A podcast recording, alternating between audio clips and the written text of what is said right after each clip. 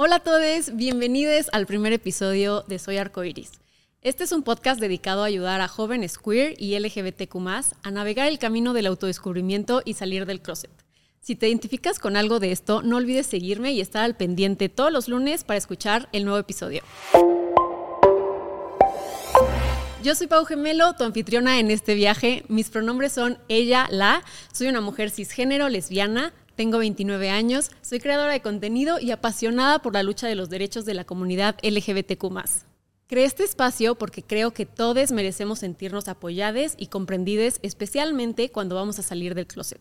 Sé lo complicado que puede ser entender tu identidad y luego atreverte a compartirla con el mundo. Este proceso puede ser complejo y muchas veces solitario, pero quiero que sepas que no estás solo, sola o sole. Este espacio existe para compartir historias, consejos y todas las herramientas necesarias para ayudarte en este proceso.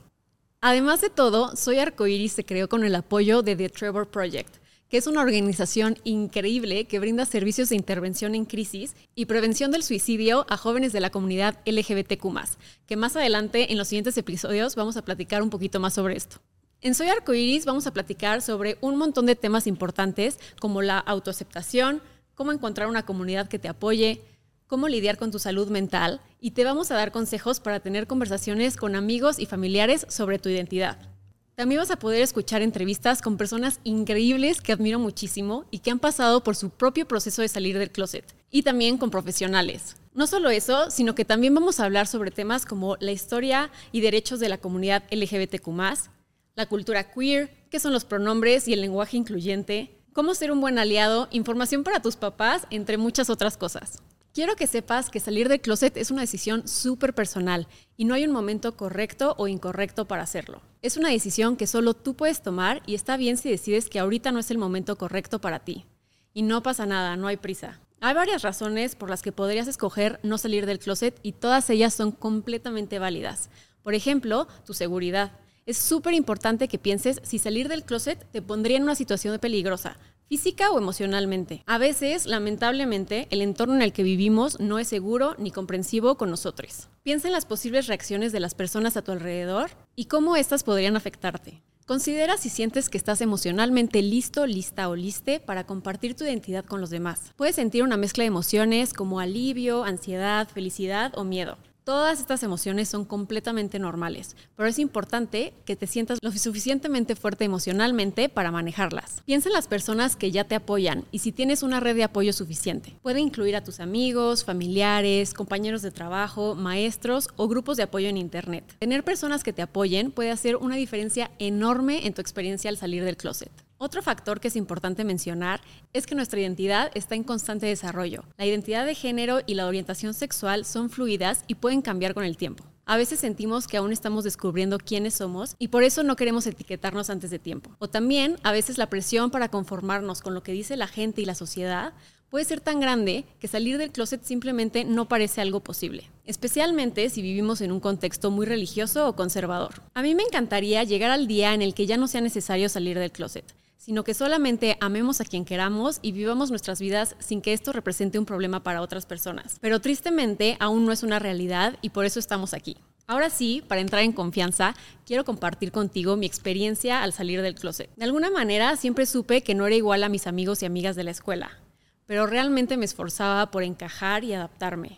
Salí con varios hombres, pero no fue hasta prepa que empecé a preguntarme por qué admiraba tanto a otras mujeres. No sabía si quería ser como ellas o qué era lo que tanto me llamaba la atención. Cuando entré a la universidad, conocí a mi primer novio y estuvimos juntos por cuatro años. Cuando corté con él, estaba terminando mi carrera y en mi primer trabajo formal, Sentía que necesitaba explorar más sobre mí misma y ese sentimiento que había estado reprimiendo durante años con respecto a que me gustaran las mujeres. Después de investigar mucho en internet, entendí que podría ser bisexual. En ese momento no lo entendía completamente, pero sentía que era una posibilidad. Poco a poco fui aceptando más la idea de que realmente me gustaban las mujeres y decidí comenzar a compartirlo con mis amigos. La primera persona a la que se lo conté fue a mi mejor amiga. Me acuerdo que quedamos para vernos después de clases y estaba súper nerviosa. Para darte contexto, crecí en Querétaro, un estado muy conservador de México, y estudié toda mi vida en escuelas católicas. Así que la mayoría de las personas a mi alrededor no estaban familiarizadas con la comunidad LGBTQ. Cuando se lo dije, sentí un alivio enorme porque había guardado ese secreto durante años Y finalmente me había atrevido a decirlo en voz alta. Mi amiga se rió y me dijo, ay güey, no te preocupes, es súper normal. En ese momento me di cuenta de que tenía alguien que me apoyaría y acompañaría en ese proceso sin juzgarme. Fue un momento súper bonito para mí. Después de ese día, poco a poco, le conté a algunos de mis amigos más cercanos y empecé a salir con algunas mujeres que conocí a través de amigos o en aplicaciones. Empecé a sentirme más segura en mi identidad y quise experimentar con mi apariencia, cambiando mi corte de pelo y estilo de vestir.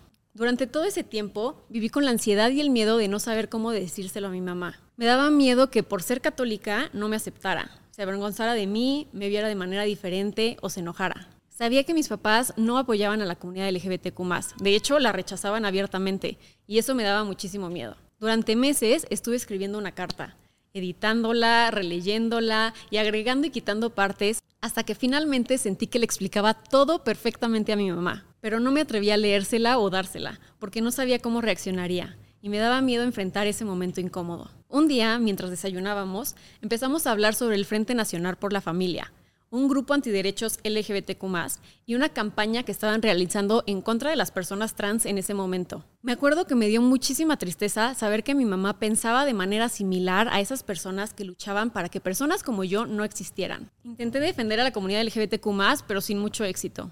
Pensé en eso todo el día y decidí que era momento de salir del closet. Ya no quería seguir fingiendo que la comunidad LGBTQ era algo ajeno a mí.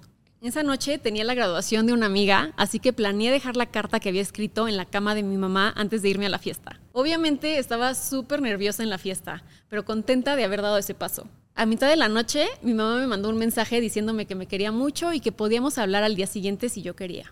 Al despertar al día siguiente, me moría de ansiedad. Era el momento de enfrentarlo cara a cara y no sabía si estaba lista. Fui al cuarto de mi mamá y empezamos a platicar. Lloré muchísimo, pero ella me dijo que siempre me iba a querer y que eso no cambiaría nada. Me sentí muy apoyada y escuchada en ese momento. Meses después, cuando empecé a salir con mi primera novia, me di cuenta de que, aunque mi mamá me había dicho que me apoyaba, le costaba muchísimo trabajo demostrarlo. Tuvimos muchas peleas y enojos porque ella no estaba lista para aceptar que su hija formara parte de la comunidad LGBTQ abiertamente. Varias veces me pidió que lo ocultara y que no se lo dijera a nadie, incluidos mis hermanos. Intenté hacerlo para no herirla, pero era doloroso para mí vivir con esa mentira. Poco a poco dejé de ocultarlo y gané confianza para decirlo sin importar lo que pensaran los demás. Sé que para mi mamá ha sido un proceso complicado, pero estoy muy orgullosa de que con el tiempo haya cuestionado sus creencias y aprendido que ser LGBTQ no es algo malo.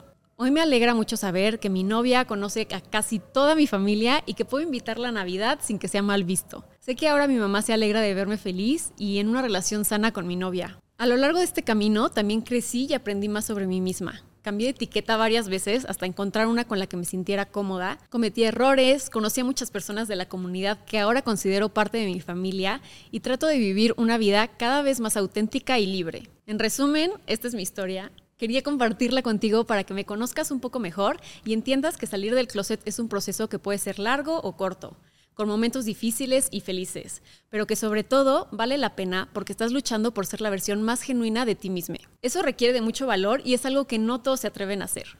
Recuerda que está bien si decides que no es el momento adecuado para salir del closet o si de plano decides no hacerlo. Tu bienestar y seguridad son lo más importante siempre. Y si decides que es el momento adecuado para ti, eso está increíble y deberías sentirte orgullosa, orgulloso u orgullose de ti mismo.